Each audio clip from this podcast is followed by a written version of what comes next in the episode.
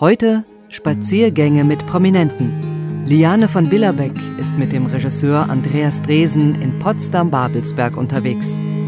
Du bist in mein Herz gefallen, wie in ein verlassenes Haus. Hast die Türen und Fenster weit aufgerissen, das Licht kann rein und raus.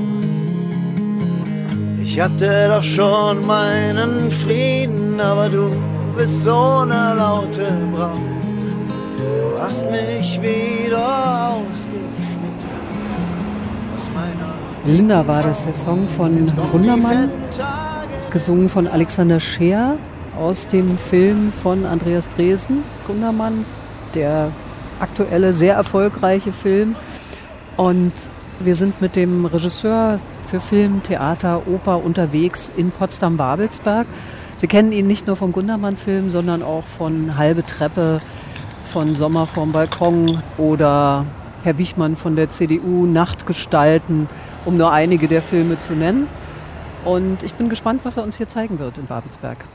Ja, na jetzt stehen wir ja hier erstmal am Eingangstor vom Studio Babelsberg, das es früher natürlich in dieser protzigen Form überhaupt nicht gab. Das ist irgendwann, glaube ich, in den 90er Jahren gebaut worden. Diese komische, monumentale, postmoderne Eingang hier, stahlglänzend, wie er sich hier vor uns erhebt.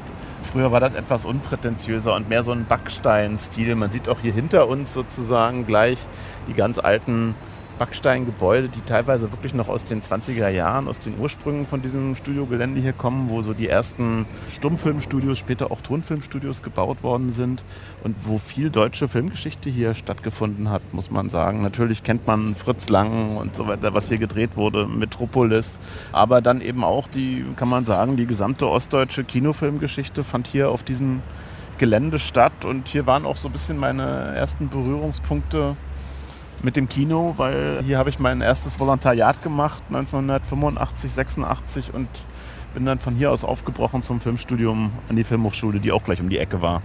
Das Filmstudio ist das größte in Europa, größte Atelier-Filmstudio der ja. Welt, heißt es immer, 160.000 Quadratmeter, 20 Studios. Gegründet 1912, wenn ich mich richtig erinnere. Und das ist auch das Jahr, wo der damalige Weltstar hier gedreht hat. Asta Nielsen nämlich. Und ja, der erste Film mit Totentanz. Mhm. Ja. Und später kam dann hier halt die ganz großen Hallen dahinter, man sieht sie so gerade so ein bisschen durchgucken, die große Nord sozusagen. Da hat Fritz Lang tatsächlich die Metropolis-Sachen, die großen Dekorationen reingebaut und man kann da auch jetzt, wenn man da reingeht, das sind riesige Hallen, wirklich für heutige Verhältnisse auch unglaublich groß.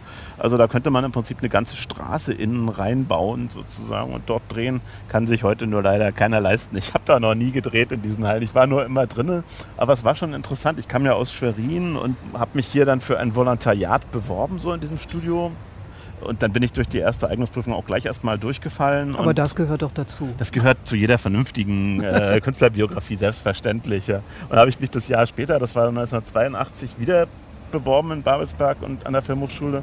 Und dort wiederum wurde ich genommen und dann war das tatsächlich so, dass ich im Sommer 82, ich war gerade mit einem Freund auf Tramp-Tour mit so wie man das damals so als Schüler gemacht hat, mit so einem Zimmermannshut und kurzen Hosen und so. Und ich kriegte kurz bevor wir aufbrechen wollten in Schwerin ein Telegramm. Und ich sollte mich zu einem Gespräch beim Generaldirektor des DEFA-Spielfilmstudios einfinden. Und das war mitten auf unserer Tramp-Tour. Und ich habe dann zu meinem Kumpel gesagt, du lass uns da vorbeifahren. Und dann gehe ich da halt hin. Das war irgendwie vormittags, keine Ahnung, Anfang August. Ich kam tatsächlich in kurzen Hosen, in Sandalen und mit diesem komischen Zimmermannshut bin ich hier reinspaziert durch dieses Tor. Die Sekretärin guckte mich etwas irritiert an, als ich da auflief. Und das Gespräch entpuppte sich nochmal leider als eine Art Prüfung. Da saß wirklich die ganze erste Riga der DEFA-Regisseure, die ich alle sehr schätzte. Lothar Warnecke, Roland Gref, Günter Reisch. Und ich stand da in meinen kurzen Hosen völlig eingeschüchtert und dachte, nein.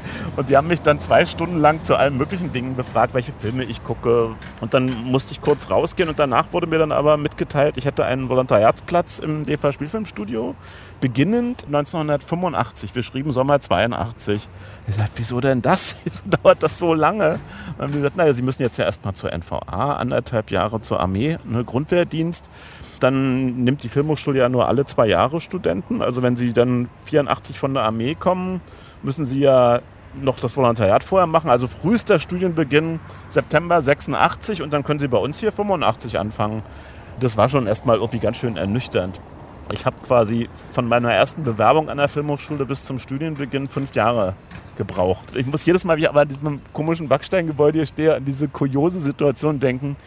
Da gibt es leider keine Fotos nee, von. Ne? wie ich völlig underdressed irgendwie, das ist, ist mir, wäre mir auch so peinlich, als wenn ich sie hätte, glaube ich. Also das war wirklich äh, eine der peinlichsten Situationen meines Lebens. Denken Sie heute mehr drüber nach, wie Sie sich anziehen? Na, ich jetzt nicht. Ich bin halt Ossi durch und ja. durch. Ich sehe immer irgendwie unmöglich aus. Ich finde aber ehrlich gesagt overdressed immer schlimmer als underdressed. Mm, so. Mm. Also dann lieber ein gepflegtes Understatement, als irgendwo zu sein, wo man denkt, ach du Scheiße, jetzt habe ich das hier viel zu ernst genommen. Das ist dann mm. meistens noch peinlicher. Mm. und es war hier oben in dieser Etage, die wir, an der wir gerade vorbeilatschen. Also die sind ja nur zweistöckig, diese Ja, das sind ganz Häuser. kleine, unprätentiöse Gebäude, aber wenn man hier durchgeht, dahinter gibt es dann einen Gang und dann geht man tatsächlich auch gleich in die Studios rein. Mm. Also man muss sich das damals 80er Jahre hier völlig anders vorstellen, als es jetzt aussieht. Hier standen überall so kleine Kantinenhänger. In jedem Studio wurde gedreht. Also viele Komparsen auf den Straßen in größtenteils historischen Klamotten, je nachdem, was für ein Film gedreht wurde. Also man ging hier so lang und latschte sowieso durch Welten. Mhm. Ja. Also es war sehr viel lebendiger, als es jetzt ist es doch ganz schön tot. Studio Babelsberg hat ja äh, Ufer, Filmgeschichte, ja. einen Ruf wie Donnerhall. Und wenn man sieht, wer hier alles gedreht hat, an Weltstars, dann mhm. wundert man sich darüber. Ja, es ist schade. Es war eine Zeit lang ging es ja mal sehr gut mit den großen amerikanischen Produktionen auch hier. Das hatte natürlich was mit dem deutschen Filmförderfonds zu tun, dass eben sehr viel Geld in die Hand genommen wurde, um eben auch solche großen Produktionen, wenn sie hier in Deutschland drehen, auch zu subventionieren. Und dann sind die natürlich auch hergekommen. Deswegen hat Tarantino hier gedreht und so. Ja, die haben natürlich ja. nicht aus Spaß hier gedreht, sondern weil sie hier auch Geld bekommen haben natürlich. Oder beziehungsweise das Geld, was sie bekommen haben, dann hier auch ausgegeben haben. Ne? Und hier hinter kommt jetzt gleich dann das Tonkreuz. Und hier habe ich dann tatsächlich auch während des Volontariats dann meinen ersten Spielfilm mitgedreht als erster Regieassistent bei Günter Reisch. Das war der Film Wie die Alten sungen. Tonkreuz. Ich habe mir extra einen Freund gefragt, wieso heißt das Tonkreuz? Und dann sagt er, weil es vier Studios in alle Himmelsrichtungen sind, Richtig. Nord, Süd, äh, Ost, West und weil man Tonfilm innen drehen konnte ohne Geräuschbelästigung von außen. Weil doppelte Wände. Sie haben einen Namen ja erwähnt vorhin schon bei dieser Prüfung, mhm. äh, in die Sie da reingestolpert sind mit kurzer Hose und mit Zimmermannshut und Sandalen. Da hat unter anderem Günter Reisch gesessen. Regisseur, erzählen Sie was über den, weil den erwähnen Sie in vielen Interviews immer mal wieder als jemand, der wichtig für Sie gewesen ja, ist. Ja, mein Lehrer kann man sagen, Mentor in der Zeit. Ich habe ja schon erzählt, dass ich durch diese erste Eignungsprüfung durchgefallen bin an der Filmhochschule. Und als ich da durchgefallen bin, wollte ich danach unbedingt irgendwie jemanden nochmal um Rat fragen. Ich habe dann einfach, man konnte seine Telefonnummer tatsächlich im Berliner Telefonbuch finden und ich habe ihn dann wirklich als Schüler aus Schwerin angerufen und habe ihm von meiner vermasselten Prüfung erzählt und der hat sofort gesagt, komm bei mir vorbei, besuch mich mal. Und dann bin ich mit meinem kleinen Super 8 Projektor in den Zug gestiegen in Schwerin und bin zu ihm nach Berlin gefahren.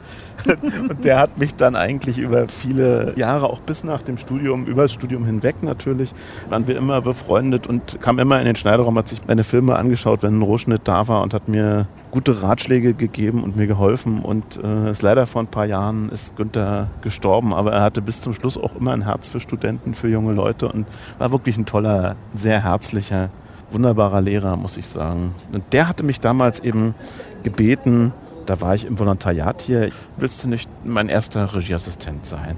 Ich glaube, ich war einfach ein grauenvoller Assistent, ehrlich gesagt, weil ich irgendwie nichts eine Ahnung hatte. Erwin Geschonek, der große Schauspieler, spielte die Hauptrolle und es war mein erster Drehtag. Ich war verantwortlich für 150 Komparsen.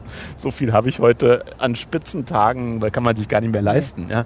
Dann habe ich die Komparsen da alle irgendwo hingestellt und, und als Günther dann bitte sagte, gingen die los und gingen alle aus dem Bild. Das Bild war ruckzuck leer. Ich hatte natürlich keine Ahnung, dass man das so in Abschnitten, dass man mal den losschickt, mal den, das ist immer so eine gleichmäßige Bewegung. Günther guckte mich nur an und sagte, naja, das machst du nochmal. Hm. Das war wirklich ein Albtraum. Und jetzt stehen wir hier übrigens vor dem Tonkreuz. Wir können gleich mal reingehen hier in diese heiligen Hallen. ja, es ist eine große, große Halle. Backstein. Ist große, es ist dunkel. Kalt ist es jetzt? Dunkel, es schlägt, kalt. schlägt uns ein eisiger Atem entgegen. Und hier hatten wir für den Film von Günter Reisch eine große Wohnung der Hauptfigur reingebaut, auch mit Treppen und so. Man sieht ja auch, das ist ein hohes Studio. Man kann hier auch tatsächlich ein bisschen höher bauen, also zwei Etagen kriegt man rein. Wie viele Quadratmeter sind das etwa? Oh, pff, 400 Quadratmeter vielleicht, so würde ich sagen, schätzungsweise. Und hier stand in diesem Atelier halt die Wohnung des Hauptdarstellers Erwin Geschonek. Und ich habe hier eine meiner glorreichsten Taten als Regieassistent verbracht. Und ich erinnere mich, dass wir in einer Vorführung saßen und es wurde eine kleine Sequenz gezeigt, wo der Erwin Geschonek durch diese Atelierwohnung ging und ich habe mir auch gar nichts dabei gedacht und mir das angeguckt. Und danach nahm Günter Reisch mich zur Seite und sagte, du, ist dir was aufgefallen? Nahm ich so einen Arm. Ich sagte, nee. Ja, komm, wir gehen mal in den Schneiderraum. Sagt, dann gingen wir in den Schneiderraum, dann legte er das nochmal ein, das Material. Und da sah ich, erste Einstellung, Erwin Geschonek geht mit einer Kaffeetasse in der rechten Hand in der Küche los. Zweite Einstellung, er durchquert einen Flur ohne Kaffeetasse. Dritte Einstellung, er kommt im Wohnzimmer mit der Kaffeetasse in der linken Hand an. Da dachte ich, super. Aber ich fand das so das zeigt doch, was er für ein guter Lehrer war. Er hat es eben nicht vor der großen Masse dann irgendwie mhm. gesagt, sondern mhm. hat mich dezent beiseite genommen und hat gesagt, passt ein bisschen auf demnächst dann. Ne? Und so. Hm, sind, Sie zu Ihren, sind Sie zu Ihren Kollegen auch so nett? Ja, also ich, mal davon abgesehen, dass ich nicht sehr viel Wert auf Anschlüsse lege, weil ich, das wird, glaube ich, in der Filmbranche so ein bisschen überschätzt. Günter Reich war das halt auch nicht so wichtig. Und ich konnte von ihm auf jeden Fall wirklich eine große Menschlichkeit lernen und wie man miteinander umgeht an einem mhm. Set. Der war immer ein ganz feiner Regisseur, so, der sehr freundlich war. Und das habe ich schon mir auch ein bisschen von ihm abgeschaut, weil ich glaube, es hilft, die eigenen Ängste und die Ängste der Kollegen wegzukriegen beim Drehen, wenn man sich nicht noch zusätzlich mit Terror unter Druck setzt. Jeder kommt an einen Drehort mit Ängsten. Jeder. Ich auch. Einmal bleiben morgens meine Schuhe leer. Einmal hilft mir auch dein Fliedertee nicht mehr. Einmal fall ich in den schwarzen Trichter rein. Einmal, einmal lass ich dich allein. Manchmal werde ich wiederkommen, nach dir zu sehen. Manchmal lass die Kellertüre angelehnt. Manchmal findet sich eine fremde Katze ein. Manchmal werde ich das sein.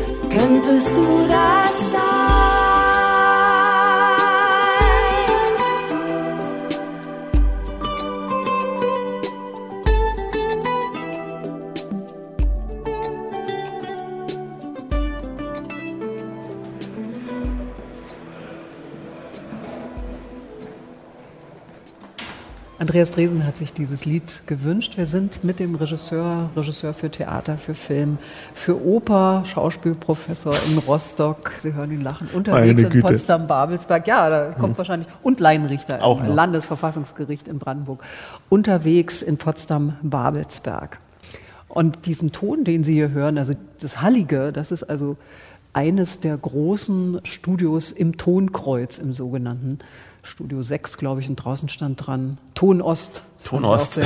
Gibt aber auch Ton West, Ton Nord, Ton Süd. Das hat jetzt ausnahmsweise mal nichts damit zu tun, dass das im ehemaligen Osten liegt hier. Aber es ist tatsächlich eines der ältesten Tonfilmstudios, was es gibt. Würden Sie gerne mal in diesem Tonkreuz drehen, also in so, so einem Setting? Also das ist so klassischer Filmdreh, na klar, aber ich habe bisher ganz selten im Studio überhaupt gedreht. Ich habe hier schon mal auf dem Gelände gedreht, tatsächlich für den Film Whisky mit Wodka. Da haben wir auch einen relativ großen Studioaufbau gehabt, aber nicht hier in diesem Tonkreuz, sondern in einem neueren Studio, was auf der anderen Straßenseite ist. Und da haben wir hier auch tatsächlich ein paar Wochen Studioaufnahmen gemacht. Das lohnt sich aber nur, wenn man wirklich so einen komplexen Aufbau hat, den man in der Realität nur mit höchstem Aufwand finden würde, dann kann man das mal machen. Also, aber im Allgemeinen sind die Filme, die ich drehe, auch finanziell nicht so gut ausgestattet, dass man sich das leisten könnte. Wir verlassen jetzt das Tonkreuz, dieses tolle Gebäude, wirklich beeindruckend, leider leer. Es wäre schöner, wenn es jetzt belebt wäre und hier unglaublich was. viele Statisten rumspringen würden. Und von da gehen wir dahin, wo Sie Ihre Filme auch schon geschnitten haben, ja. nämlich bei Rotorfilm. Genau. Zurück wieder durch das große Jetzt Studio. gehen wir hier wieder durch diese Halle. Ja. Ne? Jetzt kommen wir wieder in die Wärme, schön und die Vögel singen. Oh, der Unterschied ist enorm. Das ist enorm. Ja. Jetzt gehen wir gleich mal hier hinten lang. Kommt man nämlich auch dahin. Und alles immer diese schönen Backsteine.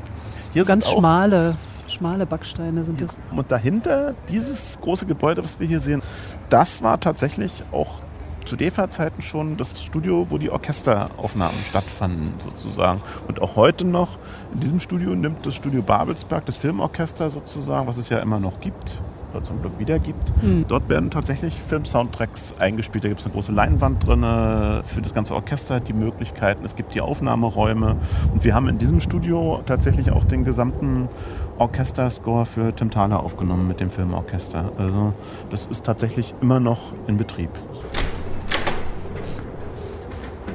Ja, wir können ja mal gucken, ob ich weiß nicht, ob, ob wir ins Studio F rein dürfen sind wir bei Rotorfilm. Jetzt sind wir hier bei Rotorfilm. Rotorfilm ist natürlich eine Firma, die gibt es noch nicht so lange. Aber das sind hier tatsächlich die alten Möglichkeiten vom damals DEFA-Studio sozusagen. Hier waren tatsächlich auch die Tonstudios drin, wo damals die Endfertigung stattfand. Das ist die große Vorführung, aber ich bin mir nicht, wenn da Kollegen jetzt drin mischen, dürfen wir da bestimmt nicht rein. Da wird Ruhe. gearbeitet. Da ja, wird nee. gearbeitet. Ja, also das ist hier sind hier wirklich so die Studios, wo also hier habe ich fast alle Filme fertiggestellt hier auf dem Gelände. Also hier sind die Aufnahmestudios, wo man dann Danke. synchronisiert. Dankeschön. Ja. Ah, hier hängt auch ein Plakat von Gundermann, na klar. Genau. Gleich neben The Square. The Square. Mal kurz den Martin begrüßen hier. Hi Martin. Grüß dich. Hi, grüß dich. Selber. Wir machen gerade. Hallo. Äh, wir machen gerade so einen Spaziergang hier durchs Studio Wabelsberg. Ja, cool, genau. aber bei euch sind leider alle Türen gerade zu. Ja. ja. leider die Mischung, wo du immer drin bist, da ist gerade sozusagen in den letzten Zügen gerade eine Produktion und ich habe schon versucht, dass ihr kurz mal reinkommen könnt, aber die sind so total unter Stress. Das und die ist völlig okay. Also, also Eigentlich soll man ja froh sein, wenn es ausgebucht ist. Ne? So also.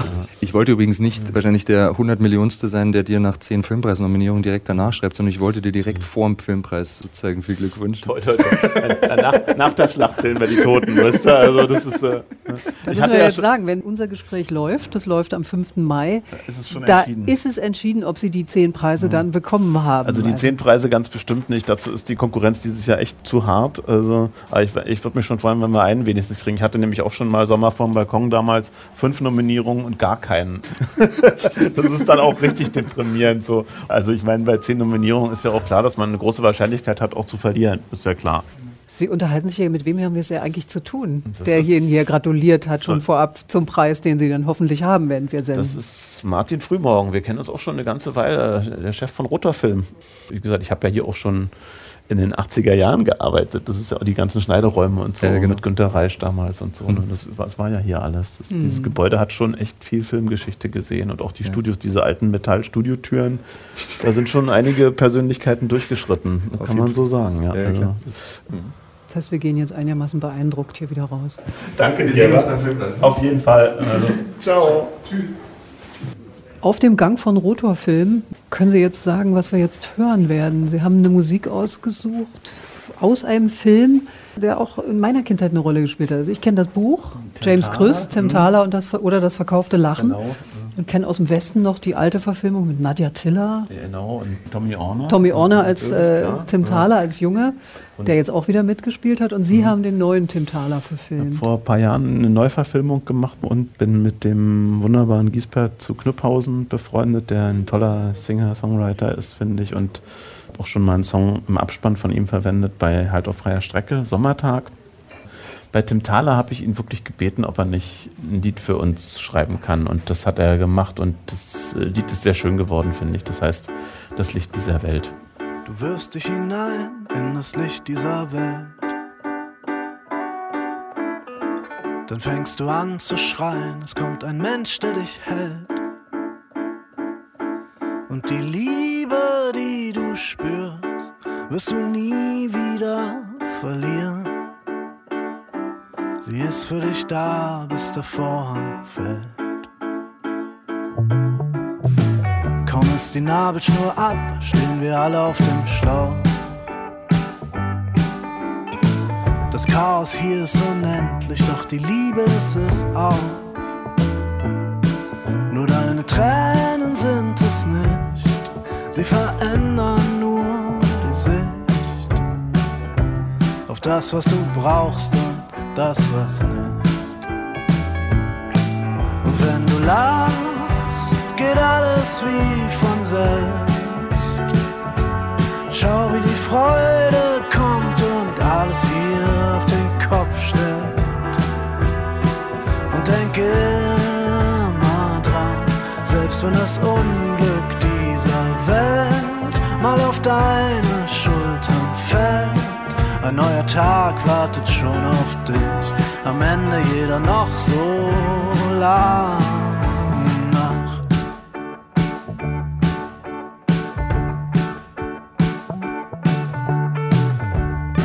wünsch dir den Mut, dir zu nehmen, was du brauchst. Ein lachendes Herz und Freunde zuhauf, mit denen du reisen kannst, so weit wie eure Vorstellungskraft reicht. Die Welt ist voller Wunder und ihr auch, ihr auch, ihr auch. Und wenn ihr lacht, geht alles wie Wie der Regen tanzt und alles hier auf den Kopf stellt.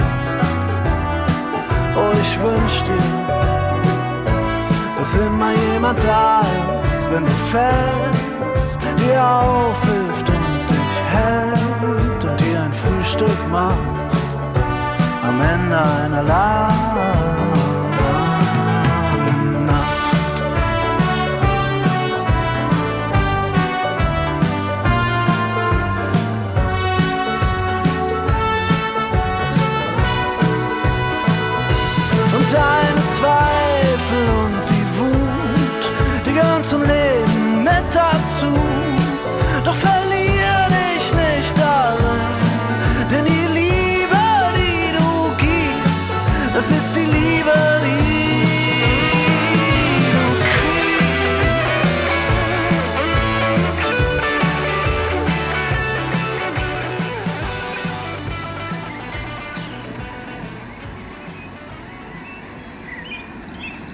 Giesbert zu Kniphausen war das. Also ein Song, der Song, eigentlich der Titelsong aus der Dresenschen Verfilmung von Tim Thaler oder das verkaufte Lachen. Wir sind jetzt mit unserem Auto mitten in der Villengegend, da wo früher die Filmhochschule gewesen ist oder die Hochschule für Film und Fernsehen Konrad Wolf, wie sie ja hieß, als Sie da studiert haben, Die heißt 1995. jetzt, Konrad Wolf heißt sie tatsächlich immer noch. Nur jetzt Filmuniversität, heißt sie Filmuniversität heißt Aber sie damals jetzt, hieß sie Hochschule für Film und Fernsehen. Und wenn Sie sich an diese Zeit zurückerinnern, was ist die prägendste Erinnerung an die Filmhochschule? Also wir stehen ja jetzt hier in dieser Villenstraße, die im Übrigen auch sehr geschichtsträchtig ist. In diesen Villen haben zum Teil die Alliierten gewohnt während der Potsdamer Konferenz, während Ja. des Potsdamer Abkommens. Truman sozusagen. hat gewohnt, Truman hat hier, hat gewohnt, Truman hat hier Churchill hat hier gewohnt und hat hier den Befehl gegeben für den Hiroshima-Bombenabwurf. Das kam von hier aus Potsdam-Babelsberg. Und da vorne, was das Hauptgebäude der Filmhochschule war, wo auch der Rektor Lothar Bieski später gesessen hat, das war die sogenannte, die hieß bei uns auch Stalin-Villa. Da hat Stalin residiert während des Potsdamer Abkommens. Ich bin allerdings, als ich das erste Mal hier nach Potsdam-Babelsberg gefahren bin, zu meiner ersten Eignungsprüfung, da fuhr hier noch ein O-Bus mit so einer Oberleitung, ein elektrischer Bus und man fuhr dann hier so hinten lang und äh, ich kann mich daran sehr gut erinnern, ich bin an der Schule vorbeigefahren. Ich hatte mir die völlig anders. Ich dachte, naja, irgendwie eher Muss so wie eine Schule Eher aussehen. so wie sie jetzt aussieht, so ein großes Gebäude, irgendwie so Stahl und Glas oder weiß der Teufel was so. Und dann fuhr ich ja in diesen ganzen Villenland und dann dachte, kann ja hier nicht sein irgendwie. Und dann war ich schon vorbei. Hab dann den Busfahrer gefragt, der sagte, "Ah, da hätten sie da vorne schon aussteigen müssen.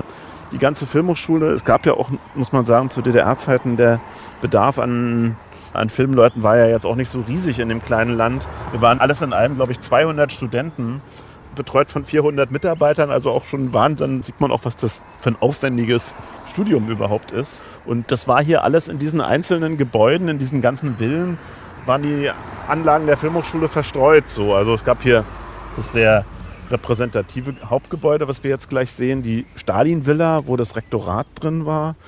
Und dann gab es eben auch Räume, wo Studios drin waren, eine Turnhalle. Wir hatten auch Sportunterricht.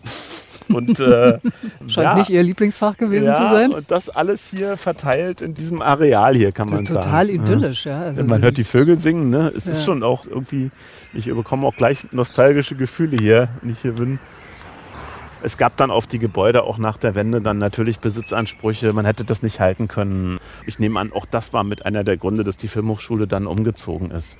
Aber jetzt stehen wir hier tatsächlich vor dem, wir haben es Stalinhaus genannt als Studenten, die Karl-Marx-Straße 27. Und hier war das Rektorat der Filmhochschule drin.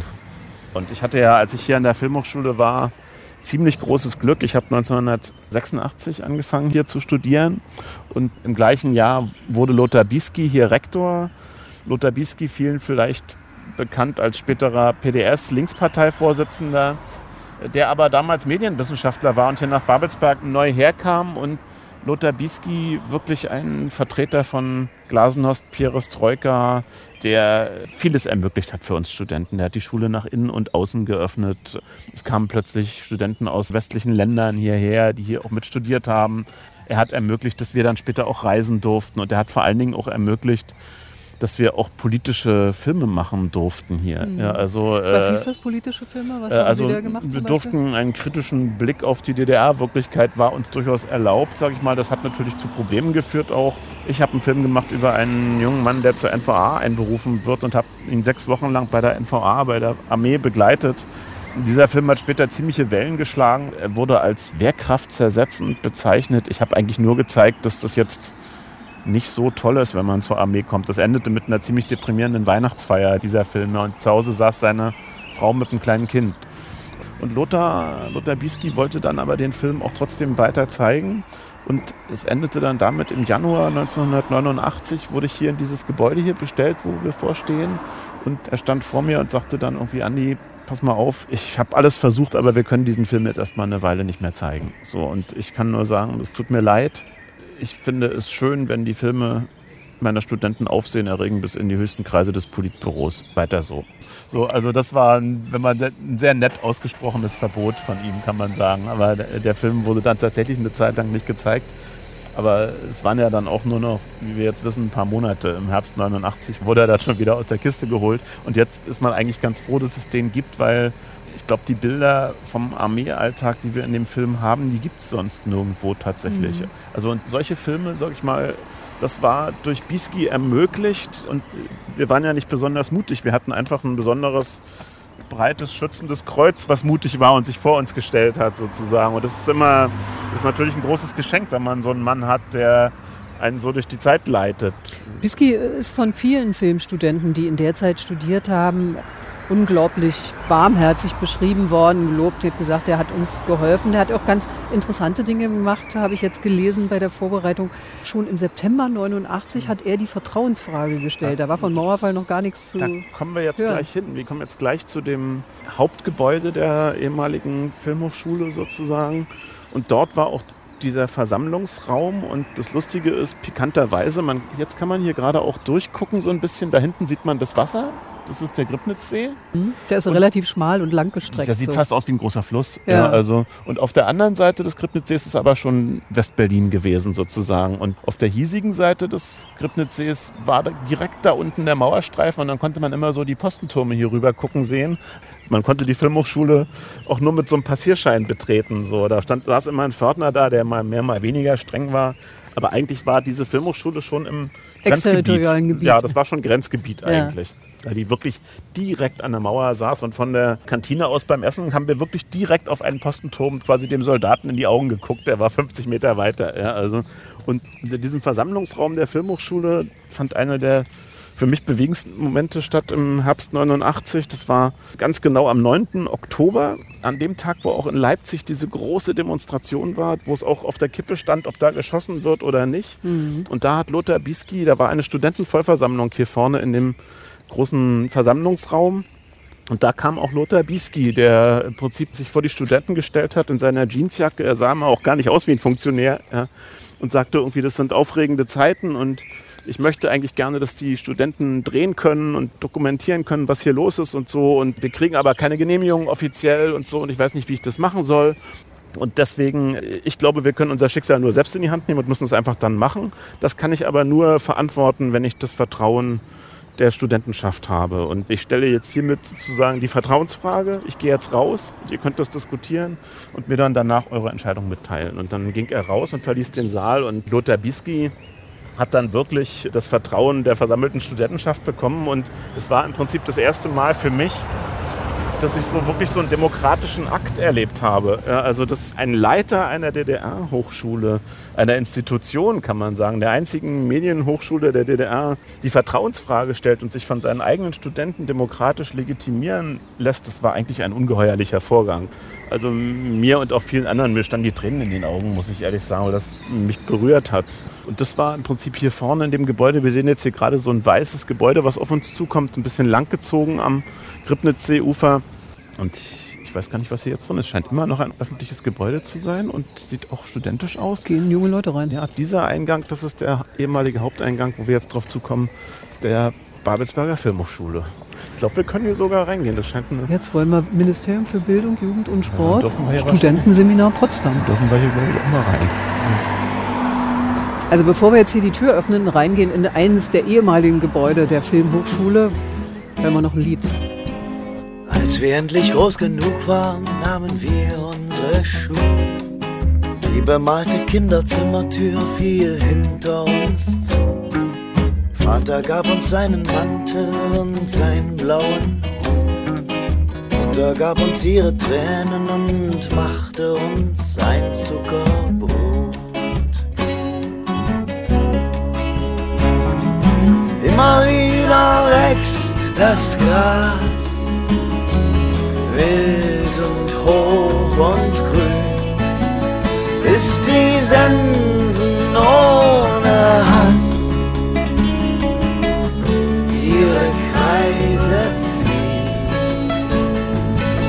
Immer wieder wächst das Gras, klammert all die Wunden zu. Manchmal stark und manchmal blass so wie ich und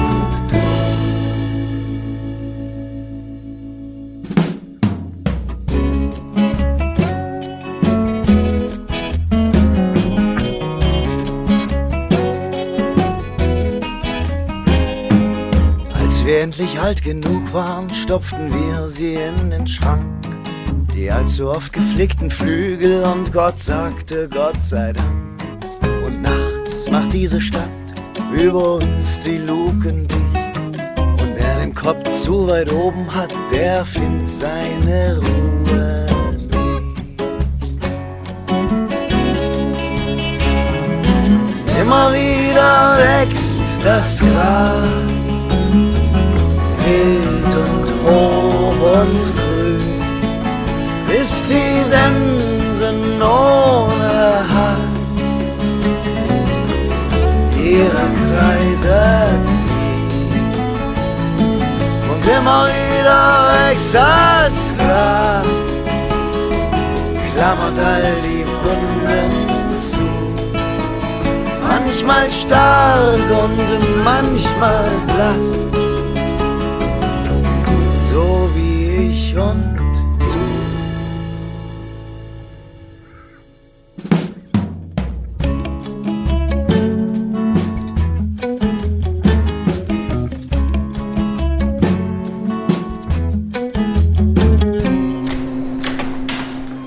Wir sind unterwegs mit dem Regisseur Andreas Dresen durch Potsdam-Babelsberg und jetzt in einem Gebäude, was auch damals zur Filmhochschule gehört hat und jetzt irgendwie das Studienseminar Potsdam ist. Hier war der Pförtner, hier gab es so eine Pförtnerkabine. Ja, Wir sind jetzt, natürlich ganz schick in und einem modern ganz schicken Raum hier, sind wir jetzt hier. Aber das war sozusagen der Eingangsbereich der Filmhochschule und hier hinten, wenn wir jetzt hier durchgehen, sehr lustig. Hier waren die Filmvorführungen hier hinten. Hallo. Schön, dass wir hier reinkommen. Ja, toll. Französischlehrer. Sind hier irgendwie Hier hinten, Französischlehrer? hinten waren die Vorführräume, Kinos auf der linken und der rechten Seite. Hier haben wir Filmgeschichte geguckt, äh, Stummfilme, alles Mögliche. Viel Zeit hier verbracht. Und dieser schöne Balkon. Ich weiß gar nicht, ob man damals da überhaupt raus durfte. Ein Traum. Auf Also, keinen Fall durfte man da runter, weil da unten, wo man jetzt hier runter guckt, Da war schon, äh, da war die äh, Mauer. Und da sieht man auch jetzt wahrscheinlich diesen heiß umstrittenen Potsdamer Uferweg, weil früher konnte man ja da spazieren gehen. Also nach dem Mauerfall konnte man da spazieren gehen, sonst natürlich auch nicht. Ja. Da war Und jetzt die ist er heiß umkämpft von vielen Villenbesitzern, die gerne ein Wassergrundstück haben wollen Dann- und nicht die wollen, haben jetzt ein Wassergrundstück und man kann an diesem Weg, der bestimmt zehn Jahre nach dem Mauerfall begehbar war, dann hat sich halt der Privatbesitz durchgesetzt. Jetzt kann da keiner mehr spazieren gehen. Und da gibt es seit Jahren, streitet sich die Stadt Potsdam mit den Villenbesitzern, weil natürlich die Stadt gerne das wieder öffnen würde. Hallo. Guten Tag, hallo. Andreas Dresen, hallo. Wir gucken gerade nochmal, weil hier früher die Filmhochschule war. Deutschland Ähm, Filmkultur. Und jetzt werden die zukünftigen Lehrer, die wir alle brauchen, hier ausgebildet. Hier werden Lehrer ausgebildet. Studienseminar ja? Potsdam ist das. schön. Also, das ist echt toll geworden, das Gebäude. Ich war hier seitdem nie wieder drin. Also, Das war ja Grenzgebiet, ne? ja, Früher. ich weiß. Man durfte nur, Äh. ich habe schon erzählt, man durfte nur mit einem Passierschein rein. Genau. Etage tiefer war die Kantine. Ja. Und hier waren die Filmvorführungen. Ja. Hier hinten. Echt Und jetzt werden hier die Referendare für das Land Brandenburg Schön. ausgebildet. Studienseminar Potsdam. ist das schon lange hier so? Oder? Sieht so neu aus alles. Ja, es wurde vom Land gekauft und dann eben fürs Studienseminar zur Verfügung gestellt. Zehn Jahre locker. Das ist wirklich schön. Vor allen Dingen, sagen Sie uns noch mal Ihren Namen. Mein Name ist Anja Legrand. Ich bin Fachseminarleiterin für Französisch hier am Das ist Studienseminar. ein toller Name, deswegen muss er halt Le Grand. Mhm. Dankeschön, dass wir gucken durften. Also, Danke. Ja. Vielen Dank auch. Tolle Danke. Filme machen Sie. Danke sehr. Danke sehr. Tschüss. Schönen Tag. Tschüss. Ich weiß nicht, ob wir mal runtergehen. Wir können ja mal kurz noch mal gucken, ob man die ehemalige Kantine noch sieht.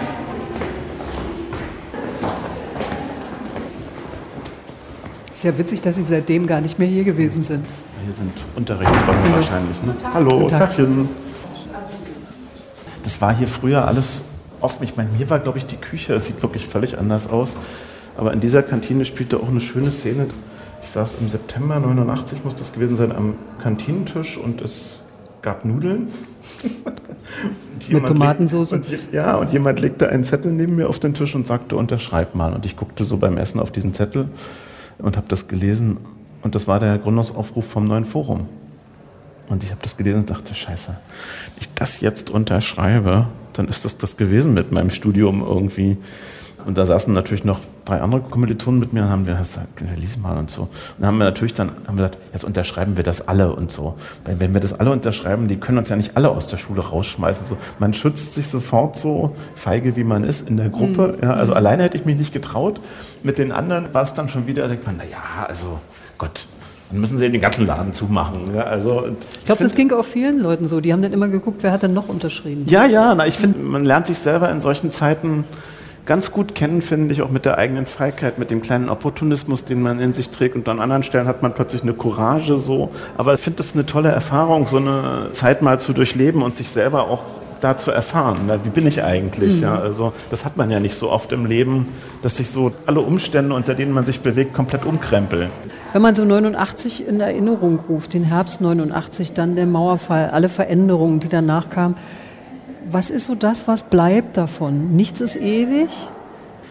Umstände sind von Menschen gemacht und wenn sie einem nicht passen, muss man die Welt vom Kopf auf die Füße stellen. Ja, also man kann Dinge verändern. Das ist für mich die nachhaltigste Erfahrung gewesen 1989, weil ich bin ja ein, ein nach dem Mauerbau geborenes Kind, Jahrgang 63. Ich bin extrem dankbar, dass ich das erleben durfte. Noch dazu zu einem Zeitpunkt, wo ich das schon sehr bewusst erfahren habe. So. Also, und gerade an so einem Schnittpunkt zwischen Ausbildung und Lebenspraxis, sage ich mal, kam ja diese zentrale Erfahrung bei mir dazu, die wirklich auch alle Lebensumstände tatsächlich nachhaltig verändert hat. Ich glaube, das ging ja so gut wie allen Leuten im Osten so, dass sie plötzlich sich komplett neu orientieren mussten in dieser anders geänderten Welt. Ja, also, äh und das, indem sie sich nicht von der Stelle bewegt haben. ja, die andere Welt ist einfach zu ihnen gekommen sozusagen. Allerdings äh, haben sie sie ja auch selber gewählt, muss ich sagen. Also äh, wenn ich hier so in diesen Räumen jetzt hier gerade stehe,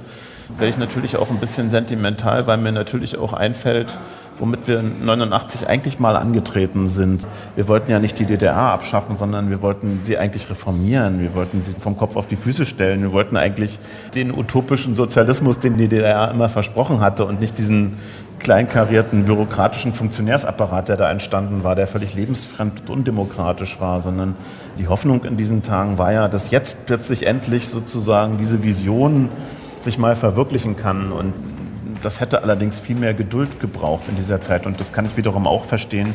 Die meisten Leute im Osten, die damals auf die Straße gegangen sind, hatten diese Geduld einfach nicht mehr. Die hatten einfach die Nase voll und wollten sich jetzt ihre Träume möglichst schnell verwirklichen. Und das hat dann den ganzen Einheitsprozess in einem, für mein Empfinden, unverhältnismäßig hohen Tempo ablaufen lassen. Und das hat eben auch viele Dinge, auch viele Seelen, glaube ich, beschädigt. Und Auswirkungen davon merken wir bis heute. Und ich glaube, wir haben vor allen Dingen in dieser Zeit etwas versäumt, was echt eine große Chance war, glaube ich, aus diesen beiden Teilen des geteilten Landes sozusagen etwas wirklich komplett Neues, Größeres zu machen. Und zwar mit den Erfahrungen von West und Ost zusammengetan, sozusagen das ganze System nochmal zu überdenken, statt einfach das System von dem historisch erfolgreicheren westlichen Landesteil sozusagen über die andere Hälfte rüber zu stülpen. Ja, also das wäre schön gewesen, aber es sollte nicht so sein und man kann es eben auch nicht den Politikern vorwerfen. Ja, das Druck, haben die Leute auf der Straße der Druck, gewollt. Der Druck kam von der Straße, genau. Und ja. ich habe es ja in Leipzig erlebt, wir sind im November 1989 mit ungefähr 30 Filmstudenten während der Dokumentarfilmwoche in Leipzig haben wir eine Demonstration gemacht für eine Konföderation gegen Wiedervereinigung. Also da konnten wir uns was anhören. Kurft euch doch eine Insel! Das war noch das Mindeste und wir konnten echt froh sein, dass wir nicht übelst verprügelt worden sind da, weil da kamen uns 30 Hanseln, also gefühlt ungefähr 100.000 entgegen, die aber komplett anderer Meinung waren. Jetzt haben wir über Ihren Rektor geredet, über die Filmhochschule, über das, was 89 für Sie gewesen ist und was es auch in der Langzeitwirkung mhm. gewesen ist. Was spielt man da für einen Song dazu? Mir fällt einer ein von einer alten Pankow-Platte, die in dieser Zeit rausgekommen ist. Das ist ein Lied, das habe ich damals, ich hatte irgendwie in dieser Wendezeit ein Interview mit dem damaligen Jugendradio DT64 und da sollte ich mir ein Lied wünschen sozusagen. Und ich habe mir von Pankow das Lied Langeweile gewünscht und das stand damals auf dem Index und der Journalist durfte das damals bei DT64 nicht spielen. Da hat sich die Kretze geärgert. Er hat das Interview gesendet, aber ohne das Lied. Und es ist dann später, ist diese Sendung nochmal gesendet worden nach der Wende und da hat er dann das Lied dazu auch gespielt. Und das Lied ist ja zu DDR-Zeiten auch auf einer Amiga-Platte tatsächlich erschienen und wurde dann aber zur Wendezeit tatsächlich auch so eine kleine indirekte Wendehymne. Man ist ja immer erstaunt, was in der DDR so doch durch die Zensur durchgerutscht ist. Ja, und in dem Lied gibt es die schöne Zeile, im selben Land zu lange gelebt, dieselbe Sprache zu lange gehört, zu lange gewartet, zu lange gehofft, zu lange die alten Männer verehrt. Ich bin rumgerannt. Ich bin rumgerannt, zu viel rumgerannt. Ja, toller Song, der passt. Den alten Krimi so oft gelesen, rohe Spaghetti zu viel gekaut, zu lange geschlafen, zu oft gebadet und vor allem zu viel Fernsehen geschaut.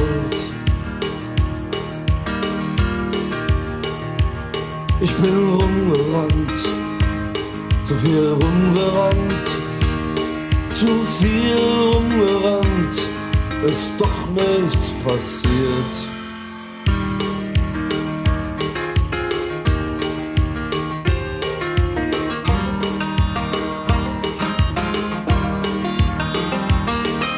Zu viele Frauen nur angesehen, zu viel nur mit mir rumgespielt, zu viel gesoffen, zu viel geredet, zu viele Nächte, wo nichts passiert. Hm, ich bin rumgerannt, zu viel rumgerannt, zu viel rumgerannt, ist doch nichts passiert.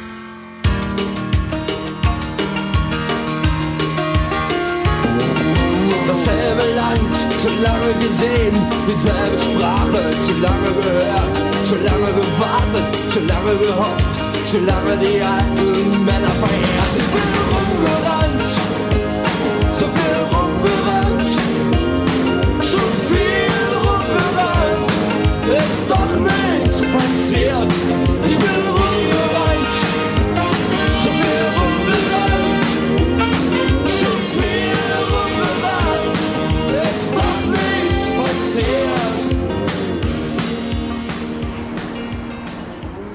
Der Karl-Marx-Allee an einem schönen Frühlingstag in Potsdam-Babelsberg unterwegs mit dem Regisseur Andreas Dresen. Ja, und wenn man Wir jetzt nehmen ja hier auch immer ganz viel auf bei so einem Gespräch. Also das ist ja nicht eins zu eins irgendwie 45 nicht? Minuten. Ich dachte, ihr Nein. das alles. Wir Ja, sind hier drei Stunden unterwegs. Wir sind jetzt schon sieben Stunden unterwegs. Ah, der lücklige Und Druck. Ich dachte, das wird alles gesendet, eins zu Schluss eins. jetzt, Schluss jetzt. Wie viel drehen Sie eigentlich für so einen Film? Also wenn man sich überlegt, dass Sie ja so eine Methode haben, dass Sie ganz viel erstens an authentischen Drehorten sind, also nicht im Studio. Und dann in den letzten Jahren ja in den Filmen viel mehr das Drehbuch quasi beim Drehen zusammen mit den Schauspielern entwickelt haben. Da muss man doch endlos viel Material haben und alles zigmal wiederholen. Also ja, hat man. Also na klar, aber es gibt eigentlich keine Regel. Also wir haben viele, viele Stunden natürlich mehr an Material, als was nachher im späten im fertigen Film ist. Also früher hat man immer so gesagt, man dreht so 1 zu 7 bis 1 zu 10 so.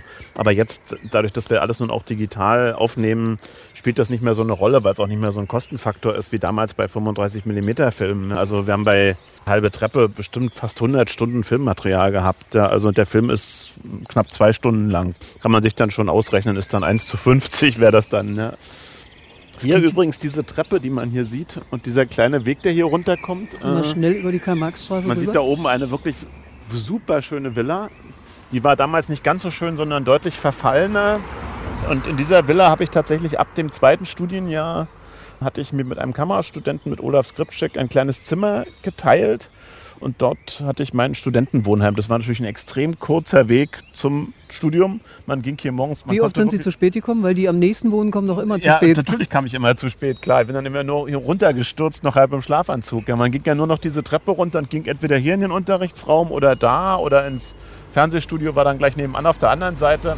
Also es hatte schon was sehr Idyllisches hier zu studieren, obwohl das damals natürlich längst nicht so schick war, sondern auch so den Charme des Verfalls atmete. Ja. Und in meinem Studentenzimmer wurden natürlich, das war dann wieder der Nachteil, wenn man hier so dicht dran wohnte, da wurde natürlich dauernd gedreht.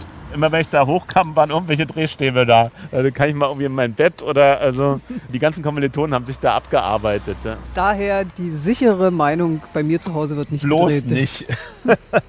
Auf jeden Fall. Aber das, das hat jetzt auch so schöne, das, man sieht ja so ganz große Glasfenster, wahrscheinlich mit einem ganz tollen Blick auf den Gribnitzsee. Ja, rechts daneben ist auch eine schöne alte Mies van der Rohe Villa noch. Also hier sind ja auch Bauhausleute, haben hier tatsächlich gebaut in den 20ern, 30ern. Das ist wirklich eigentlich eine wirklich schöne Gegend und äh, klar, dass natürlich dann entsprechende Besitzansprüche nach der Wende, nach dem Mauerfall hier wieder sofort aufgemacht worden sind. Ja, also die ganzen durch die Studenten auch zerlebten Villen wurden wieder aufgearbeitet. Hier die ja auch, die wir hier auf der anderen Seite sehen, das sind schon irgendwie tolle Häuser. Aber wenn Sie da zu Hause waren, gleichzeitig waren Sie ja eigentlich aus Schwerin. Ne? Sie sind in Gera zwar geboren, in Thüringen, Mhm. in Schwerin aufgewachsen. Der Vater Adolf Dresen, Theaterregisseur, die Mutter Barbara Bachmann, Schauspielerin. Als die Eltern sich trennten, wieder ein Theaterregisseur, quasi der Zweitvater Christoph Schroth. Mhm. Berühmter Regisseur am Schweriner Theater, da sind die Leute hingepilgert zu seinen Faust 1, 2 Mhm. Ja. Inszenierungen oder zu Franziska Linkerhand Ja. oder zu diesem berühmten Volksliederabend, Der verboten wurde. der verboten wurde. Wo sind Sie zu Hause eigentlich? Also ich bin so die Ostmischung, irgendwie Thüringen geboren, Mecklenburg groß geworden, in Brandenburg lebe ich jetzt. Aber von meinem Herzen her bin ich eigentlich norddeutsch, würde ich sagen, weil ich meine Kindheit, Jugend in Schwerin verbracht habe, auch da zur Schule gegangen bin und dort am Theater natürlich auch, Sie haben es schon gesagt, mit Christoph Schroth, dort auch ganz doll Theater sozialisiert wurde. Das war eine großartige Zeit, wo wirklich man erleben konnte, wie Kunst auch so eingreift in Gesellschaft. Da wurden eben auch Sachen plötzlich verboten, die auf den ersten Blick harmlos erschienen, wie deutsche Volkslieder eben. Aber da sang dann jemand, wo mag dann nur mein Christian sein in Hamburg oder Bremen und das hatte 1989 einen eigenen Beigeschmack. Und, Klar, man äh, hat ja auch immer einen Subtext gelesen, auch in anderen klassischen Stücken. Ja, ich erinnere mich bei Faust. Mephisto und Faust kommen in den Auerbachs Keller und dann sagt Mephisto, wir kommen aus Spanien, wo der Wein. Und dann sagt der eine aus dem Auerbachs Keller, Spanien. So, ja, klar, ein Lacher, so im Osten. Und äh, aber von meinem Herzen her, wie gesagt, bin ich eigentlich norddeutsch und würde auch sagen, Schwerin ist eigentlich meine Heimatstadt, eine kleine Beamtenstadt. Ich könnte jetzt, glaube ich, dort nicht mehr wohnen. Das ist mir dann doch ein bisschen zu eng, obwohl es sehr hübsch ist. So. Aber Äh, hübsch ist ja auch so wie nett. ja, ja, das ist halt so. Sie wissen, was man dazu Ja, es sagt. ist so ein bisschen zu eng irgendwie. Aber es hat eine wunderschöne Natur, muss man sagen. Es hat auch eine sehr schöne Innenstadt. Ist so ein bisschen pittoresk, aber mir würde jetzt heute einfach, mir fehlt da, es gibt da nur ein großes Kino und wenig Arthouse-Filme so.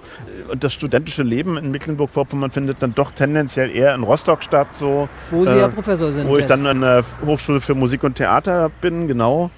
Und trotzdem, ich fahre immer wieder gerne mal nach Schwerin. Ich habe natürlich dort auch noch Freunde und so. Und gerade jetzt um diese Jahreszeit, wenn man dann da hochfährt und die Rapsfelder da leuchten und langsam diese Endmoränenlandschaft kommt, dass das so ein bisschen hügelig wird da, das ist wirklich wunderschön. Und äh, vielleicht ist das auch einer der Gründe, weshalb ich hier dann später in Potsdam hängen geblieben bin. Ich habe halt nie in Berlin gewohnt.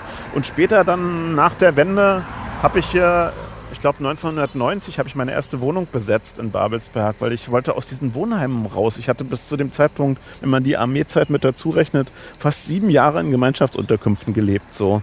Und ich wollte endlich eine eigene Wohnung und es war so schwer, eine zu finden. Natürlich in der DDR sowieso. Und dann habe ich so eine, wirklich in so einem alten Altbau eine Wohnung, die leer stand, aufgebrochen, ein Schloss eingebaut und bin da eingezogen. Und das hat dann auch irgendwie tatsächlich funktioniert. Ich habe es dann Ende Sommer 1990 habe ich dann versucht, die Wohnung zu legalisieren. Bin auf eine Frau vom Wohnungsamt ge- gestoßen. Das war sehr lustig, wo ich den Wohnungsantrag da abgegeben habe.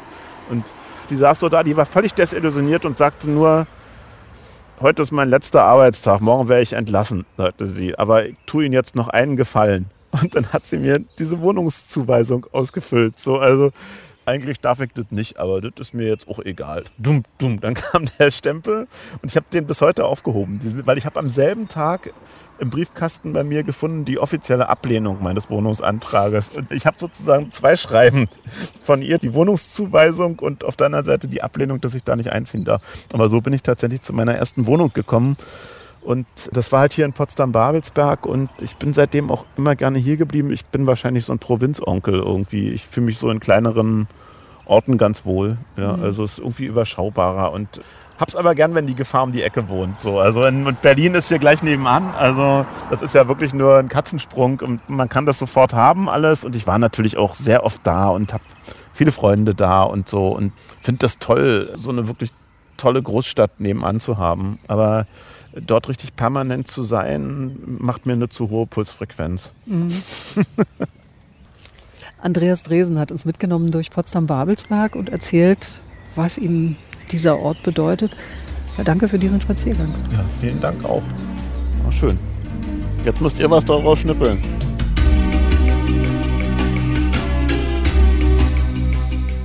Sie hörten Spaziergänge mit Prominenten. Liane von Billerbeck war mit dem Regisseur Andreas Dresen in Potsdam-Babelsberg unterwegs. Fotos vom Spaziergang finden Sie auf unserer Internetseite deutschlandfunkkultur.de. Diese Sendung gibt es auch in unserer App DLF-Audiothek.